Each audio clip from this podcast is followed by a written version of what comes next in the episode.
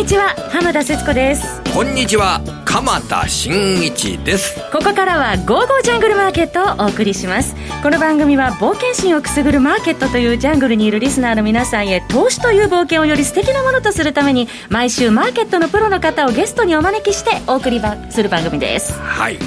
えー、木曜日の夕方にねあのこの番組はもちろんやってるわけですけどね、はい、先週の木曜日の夜のニューヨークから、はい、株価が変わりましたねえー、ナスダック総合指数、えー、一番高い値段をつけたのが9月の2日1万2000ポイントを超えるというような状況になりました、はい、ただ先週の木曜日からガラガラっとこの IT 株ハイテク株この辺りが下げまして9月の8日までおよそ10%下落しました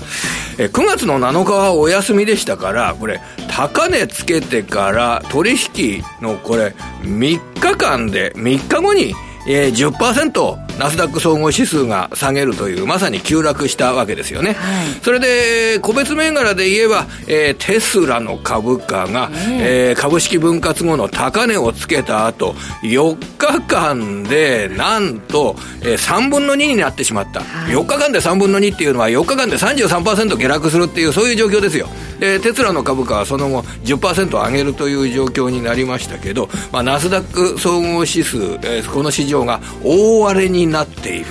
で、これから先、そのアメリカ株、ナスダック総合指数は、再び新値を取るような場面が、本当に訪れるのだろうかというようなことでね、今日は、えー、株式市場に精通している方にですね、えー、お話をお伺いすることができるということで、私も本当に、えー、嬉しく思っております。どうぞ皆様最後までお楽しみになさってください。えー、それでは早速進めてまいりましょう。この番組は、投資家の英知をすべての人に、投資コンテンツ、e コマースを運営する、ゴゴジャンの提供でお送りします。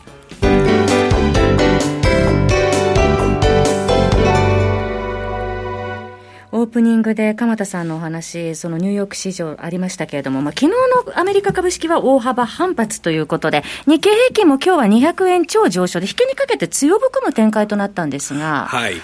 あの、予想するっていうのは非常に僕ね、難しい状況になってると思うんですね。はい、あの、中心銘柄の一つって先ほどがも言ったようにテスラですよね。ええ、で、テスラの株価を見ると、1年間で高値まで12倍ぐらいになってるんですよ。はい、1年間で高値まで12倍になって、そして4日間で株価が33%下げて3分の2になって、それで昨日は10%上げたっていうような、そういった会社の株価、次にどうなるかっていうふうに予想することって、すごく、あの、難しいと思います。はい、でもまあ、テスラ一つではなくて、えー、そのね、アップル、グーグルなども踏まえたアメリカの IT 株、このあたりの株価の動向が、まあ、ナスダック指数、あるいはナスダック100として、どういう状況になっていくのかっていうことは、やっぱり、あの、全体の経済状況を反映する、企業業績状況を反映するというような、まあ、基本的な考え方に立って、物事は考えたいなと思ってるんですけど、はい、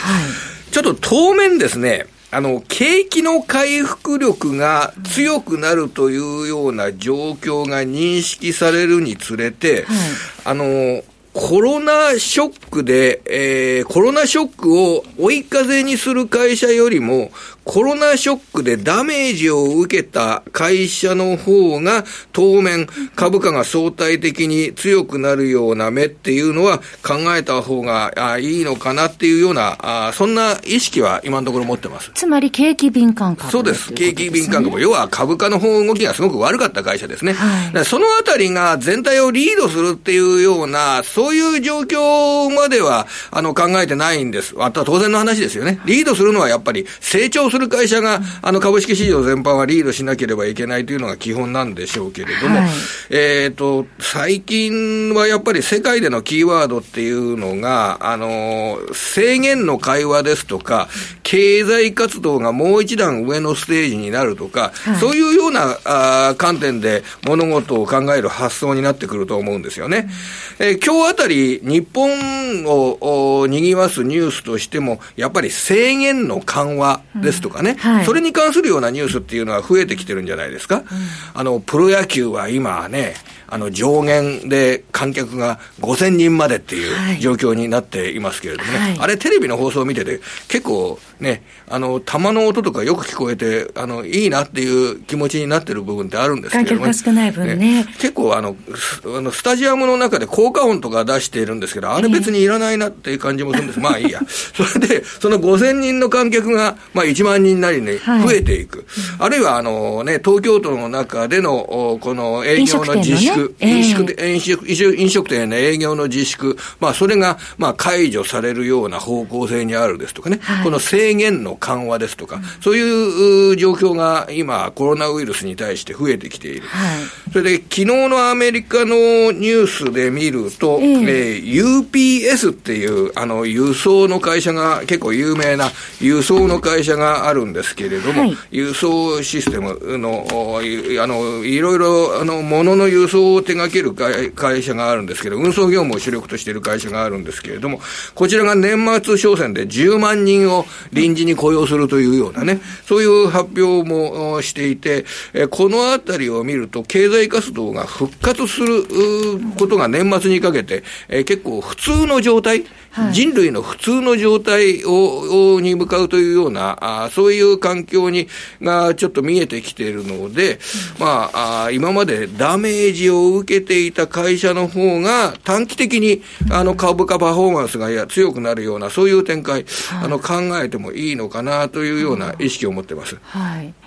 一方で、鎌田さん、はい、そのナスダック見てますと、やはりその米中対立っていう意味で、これは、やはり半導体関連株ですね。はい、あの、半導体関連株が、あの、時折急落するとかね、えー、そういうような事態っていうのは、あの、警戒されるところですよね。昨日見てましても、その中国の半導体企業との取引が大きいアメリカの半導体企業の下落というところも気になりました、半導体製造装置メーカーですとかね、日本の基幹産業の一つ一つですから、えー、確かにそのあたりは相当警戒される話ですね。はい、で、半導体について、えー、一つでは発表、重要な発表を今申し上げますと、はい、あの、台湾の TSMC というすごく大きな、あの、受託生産メーカーがあるじゃないですか。はい、半導体の受託生産メーカー。それが今日、8月の月次の売上高を発表したんですが、それが1228億台湾ドルという月次売上高になって、これ1年前に対して15.8%の増加です。で、7月の1か月前に発表した7月の実績が25%増加。ですから TSMC については7月25%増加、8月16%近い増加っていうような形で、非常にこれ、ね、あの、2割ぐらい、7月と8月で前年比で2割ぐらいの、えー、売上高、月次売上高の増加っていう状況になってるんですね、平均して。はい、それで会社側が、えー、7、9月期の売上高っていったものを今、あ見通しとして出している数字は14%ぐらいの増加なんですよ。はい、それに対して7月、8月は2割ぐらい、えー、平均して2割ぐらいの伸びになっているので、まあ、相当、やっぱり夏の半導体受託生産の量っていうのが増えているというような部分はあります。したがってこのあたりの台湾の TSMC の半導体生産量がすごい高い水準になってるっていうことを踏まえると、はい、えー、中国の、まあ、具体的には、えー、SMIC っていう会社ですよね。体ファウンドリー大手ですね、はい、こちらの会社の仕事が、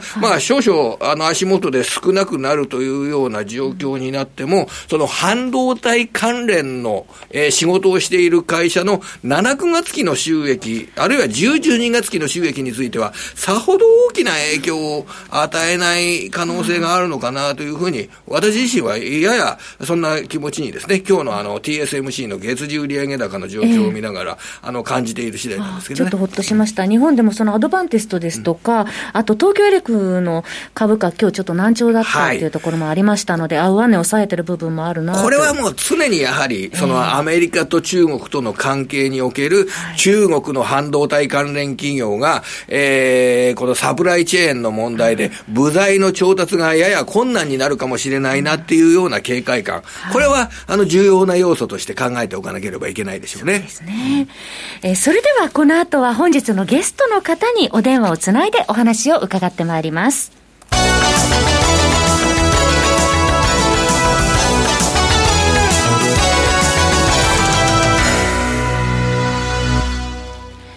本日日のゲストの方は、マーケットアナリストの荒野博さんです。荒野さんとお電話がつながっています。こんにちは、荒野さん。よろしくお願いします。こんにちは。よろしくお願いします。よろしくお願いいたします。どうもどうも。はいさて、あの、今日まず伺いたいなと思ったのは、はい、えー、ナスダック総合指数の動きです。はい、えー、今もあの、数字はご紹介したんですけれども、はい、1週間前の9月の2日、まあ、午後じゃんの、えー、今日1週間前の番組が始まる前の段階だと、高値つけてたんですよね。9月6日、2日っていうのは水曜日ですから。はい、それがまあ、あの、9月8日、まあ、1週間足らずの間、しかも月曜日が休みだったにもかかわらず、えー、ナスダック総合指数は、えー、非常に短期間で10%下落するというような状況になりました。まず、このあたりの動きから、荒野さんの見方というのを教えていただきたいんですけれども。あの、何十パーセントも上がったんですから、ええ、10%下がるってことは、実は大した問題じゃないんですよね。はい、で、その、じゃあ、ナスダックってバブルかっていうと、例えばそのアマゾンとか、えー、アップルとか含めて要するに世界にあそこしかないんですよ、はい、そうするとそれはその極論すれば異常な高さまで買われていい、だからそういう意味では僕はバブってるとも思わないし、ただですよ。大きく上げた後に3日で10%下げたんだから、この大幅下げって株式市場って実は癖になるんですよ、はい、あの2月から3月の下げの時もそうですけど、それは日経平均でもそうなんですが、前日比2%下げをその底つけるまでに何回かやるっていう癖があるんで、それだけはちょっと注意が必要かなというふうには思ってます。うんそれで、あの、会社自体はですね、あの、もちろん経営者の方々が、あの、世界でもう存在しなければ、人々が暮らせないような、そういう器を作ったということで素晴らしい会社だと思うんですけど、荒野さん、あの、8月の31日、先週の月曜日ですね、あの、アップルと、えー、テスラがそれぞれ株式分割を行って株価水準が低くなった時に、めちゃくちゃ大商いで大幅高になるというような、えー、状況になりました。あの、ちょっとやりすぎ感ないですか？株式分割っていうのは僕、あの、よく申し上げてるのは、株式分割で時価総額が一気に20%も増えるなんていうことは、これ異常なんだよっていうようなことを、あの、もう基本的に申し上げるようにしてるんですけど。いや、異常じゃないですよ。大丈夫ですか買いやすくなるんだから、ええ、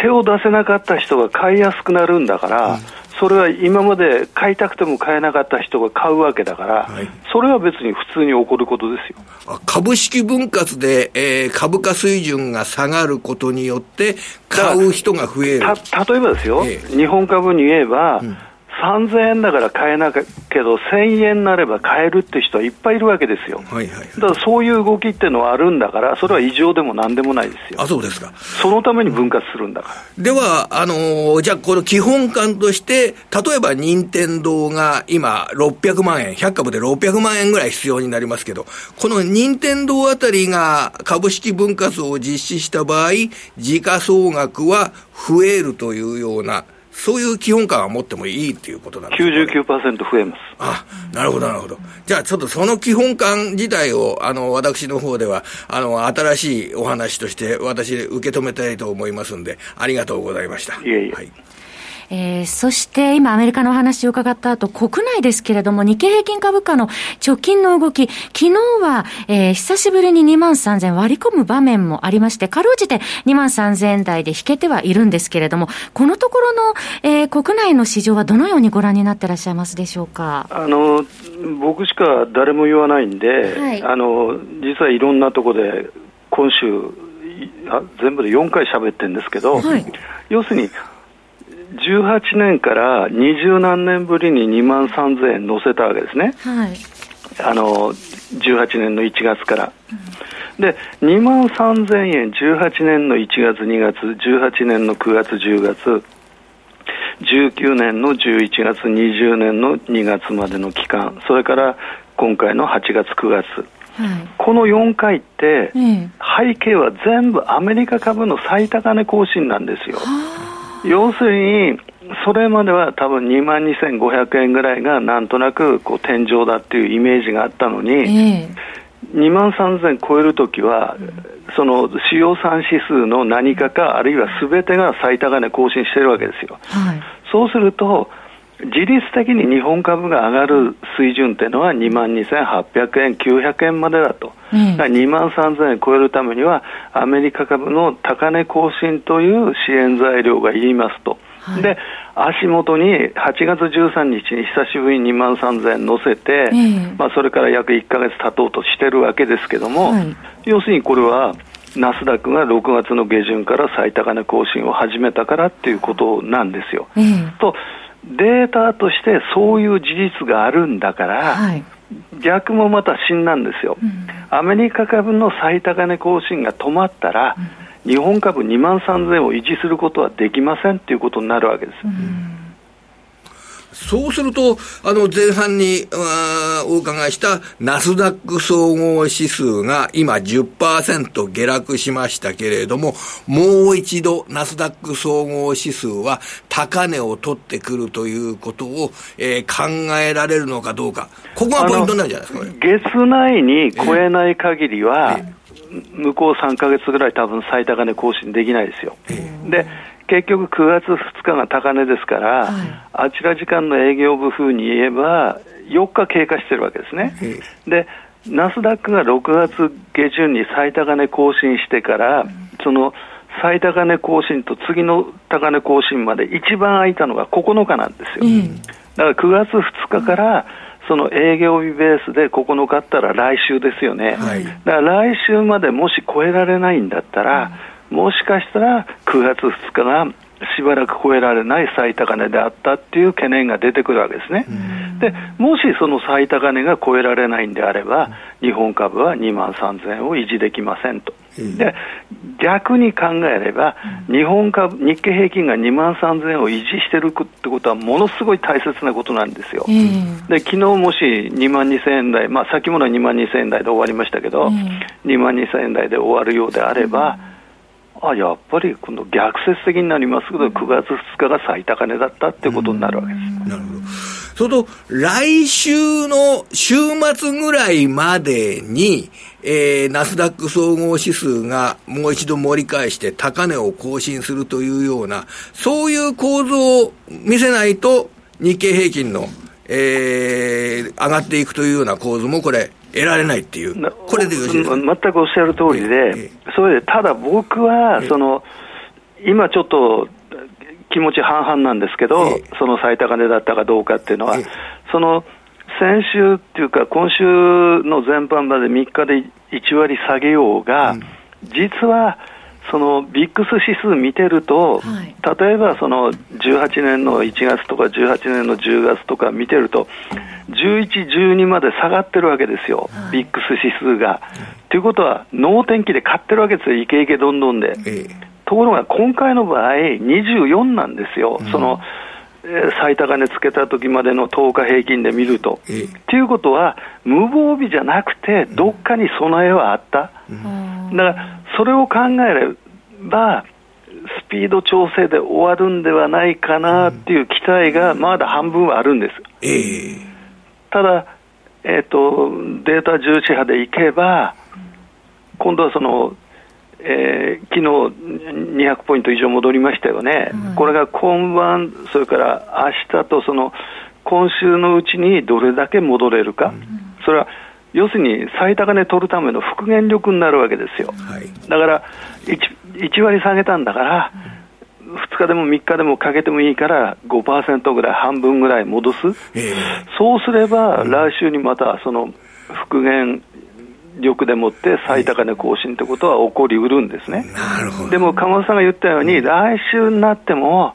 そのほとんどその下げ幅の大した戻りがないとすれば、1回高値をつけた、うん、そうすると日経日経平均が上値を追う力も、勢いも、あのなくなるってことです、はい、で新野さん、ちょっと僕、今伺ってて、裏のシナリオをちょっと思ったんですけれどもね、はい、ニューヨークダウ、ニューヨークダウ今2万8000ドルぐらいなんですよ。はい、で、高値が2万9500ドル、あ、1500ドルですよ。はい。ニューヨークダウの方が今後、バリバリ上げて高値を抜いてきて、えー、ナスダックよりもニューヨークダウが高値を抜くことによって、アメリカ株が高値更新してるよというような雰囲気が出てくること。要は、あの、景気敏感株ですね。ニューヨークダウに採用されている。まあ、こちらが、えー、経済活動の現状の変化とともに変われるっていうような、それでニューヨークダウが高値引っ張るっていうような、そんなことはこれ、ありえませんかね、これ。あの、うん、さっき冒頭に言ったように、主要産指数の、実ははっきり言えば何でもいいんですよ。ええそうそうそれで今、いまだにニューヨークだけは最高値更新してないわけですから、でそれでも日本株引っ張られてきたわけ、もし今、鎌田さんが言うように、ニューヨークダウが3万ドルに行くんなら、日経平均って、もう2万4000はおろか、2万5000はいきますよ。ええやっぱり、えー、そうすると、な、な、あのー、今言ったようなシナリオは現実的じゃないですか。あのー、ニューヨークダウの方が、ナスダックよりもこれから、あのー、ちょっと1ヶ月ぐらいはパフォーマンスが強くなってくるっていうような、高くなってくるっていうような、あんまり現実的な、あの、頭の中に置かない方がいいなっていう、そういうシナリオでしょうかね、これ。あ僕はそう思います。はい、わかりました。はいえー、それから新野さん、よくあの日本株上昇の条件として、海外勢の、えー、需給の動きを挙げられておりますけれども、はい、9月の第1週は、えー、海外勢は現物と指数先物の合計で2356億円の売り越しだったということなんですけれども、はい、はい、この海外勢の動きとの兼ね合いはどのように見たらよろしいでしょうか？それはダメですよ。はい、あの18年の1月の時を除けば、はい2万3000円の乗せるとき、海外勢の大幅買い越し、うん、あの今回で言えば8月の第2週に現物先物合計で8900あ9900億円買い越してるんですよ、はい、で2万3000円乗せました、うん、でその後は基本的には今おっしゃったようなその先週含めると売り越しなんですね、はい、で売り越しで2万4000乗せたっていうのはあの18年の1月だけなんですよ、うん、その時はニューヨークダウがむちゃくちゃ勢いあって、1か月に11回か12回最高値更新してるんですよ、うん、でそれがない、ニューヨークダウがとりあえずその2万9500ドルも抜けてないわけですから、うん、そういう状況下で海外勢が売り越してたら、2万4000円には乗せられないってこと。その他、えー、荒野さんというと、もうテクニカル、こちらを見て、あの株式を見るということで、多くの方々がそれをご期待してるんですけれども、えー、今、こういうのを見とけよというような部分、ぜひ教えていただければと思いますが、いかがでしょうか？あの、20日平均が、下手すれば今日ピークアウトするんですよ。うん、あ違うわ、昨日がピークだったんですよ。20日平均が下向きになったら株って上がらないですから、はい、要するに1か月サイクルが下向きってことは終わりねその下にいることですから、うん、そうすると上がれない、うん、だそういう意味ではどっからどうやっても日経平均が最低守るのは2万3000円の大台です、うん、これもし守れないって2万2000円台に入ったら逆説的にさっき言った逆説的にアメリカ株は最高値、日経平均は2万3000台に再び乗れないっていう形になるわけですね。はい。で、昨日から今日にかけて短期的に2万3000円割る場面がありましたが、結果的にはそれはすごく今のところ短期間というような形になってますが、この動きからは何かを感じていらっしゃいますか？あの、終値ベースで2万3000円台を維持した、連続維持したって、今日で9日目なんですね。はい、でその例えば18年の1月とか、あるいは、えーと、18年の10月とか、えー、去年の11月から考えると、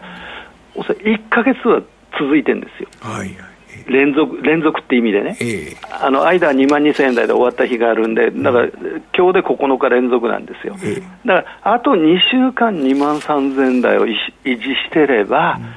うん、一応、なんていうかな、その次に上がるエネルギーは溜め込んでるって言えるんですよ。うん、ところが例えば明日でも明日明日明後日はないか、明日でも来週でも2万3000すっかりあの簡単に割っちゃうようであれば、うん、まあしばらく立ち直らないですね。はい下下を考えるにあたっては、下値について、えー、と、警戒した方がいいんでしょうか？それとも、下値はそんなに大きくないよっていう考え方を持ってもいいんでしょうか？だから困るんですよ。うんうん、要するに、上値を追う勢いはどうやらちょっと弱くなってる。うん、じゃあ、売ったら儲かるかったら、世界中の主要国が、財政拡大をし、はい、低インフレで超低金利で株って売れないですよ。えー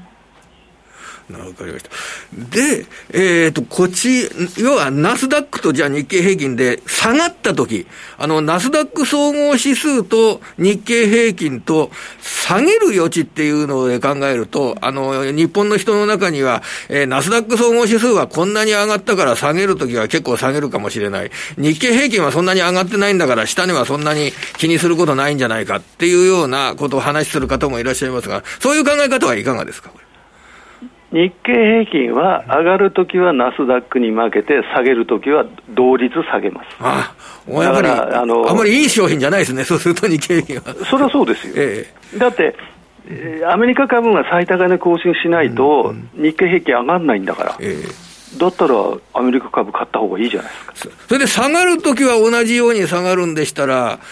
うん、基本的に株を買うなら、アメリカの成長株、やっぱりここのに帰ってくるっていうことでしょうかね、これ。僕はあの兜町で育ってで、ええ、そんなこと間違っても言いませんけど、でも事実はそうですよね。わ、え。え、かりました。えー、アメリカ株の最高値更新の時にならないとなかなか日本株上がれないというようなねお話ありましたけれども。要するにこれは事実ですから、はい、事実に逆らっちゃだめなんですよ、はいもう、ここまでの数字を分析したその事実、それを事実として、とにかく、あの、自分の中で、えー、覚えておくか、その事実をしっかり見ておく。投資家としてはこれが大事だってことですよね。あの、2万3000は、あの、ニューヨークの、アメリカの最高値じゃないと超えられない。ところが、アメリカの最高値更新が止まると、日経平均は2万3000を簡単に上げるという、事実があるわけですよ、はい、だからそれを無視しちゃだめですよ。はいしっかりと事実関係についてもお話を伺いましたけれども、ここで FX オンからお知らせです。今日番組にご出演いただいております、荒野さんのメルマガ、荒野博のテクニカルルームからは FX オンから好評配信中です。40年以上の市場分析の経験を存分に活かされまして、えー、今お話しいただきました転換点ですとか変化流れを的確に捉えて、えー、投資家の皆さんの指針となるよう日々配信してくださっています。価格は月額4500円。荒野博のテクニカルルームムからでトレード成果をどんどん上げてまいりましょう。詳しくは番組ホームページ右の午後じゃんトレードサロンのバナーをクリックしてください。本日のゲストはマーケットアナリストの荒野博さんでした。荒野さんどうもありがとうございました。はい、どうも。非常に得した気持ちになりました、ね、そうですね。もう一回、あの、荒野さんのお話、えー、聞きたいなと思います。えー、メルマガもよろしくね。そうですね。そしてタイムフリーラジコでもまた遡ってお聞きいただくことができますので、ぜひこちらもご活用ください、えー、今週も鎌田さんどうもありがとうございました。来週も素敵なゲストの方をお招きしてお話を伺ってまいります。どうぞお楽しみに。それでは皆さんまた来週。この番組は投資家の位置を全ての人に投資コンテンツ e コマースを運営する「ゴゴジャン」の提供でお送りいたしました。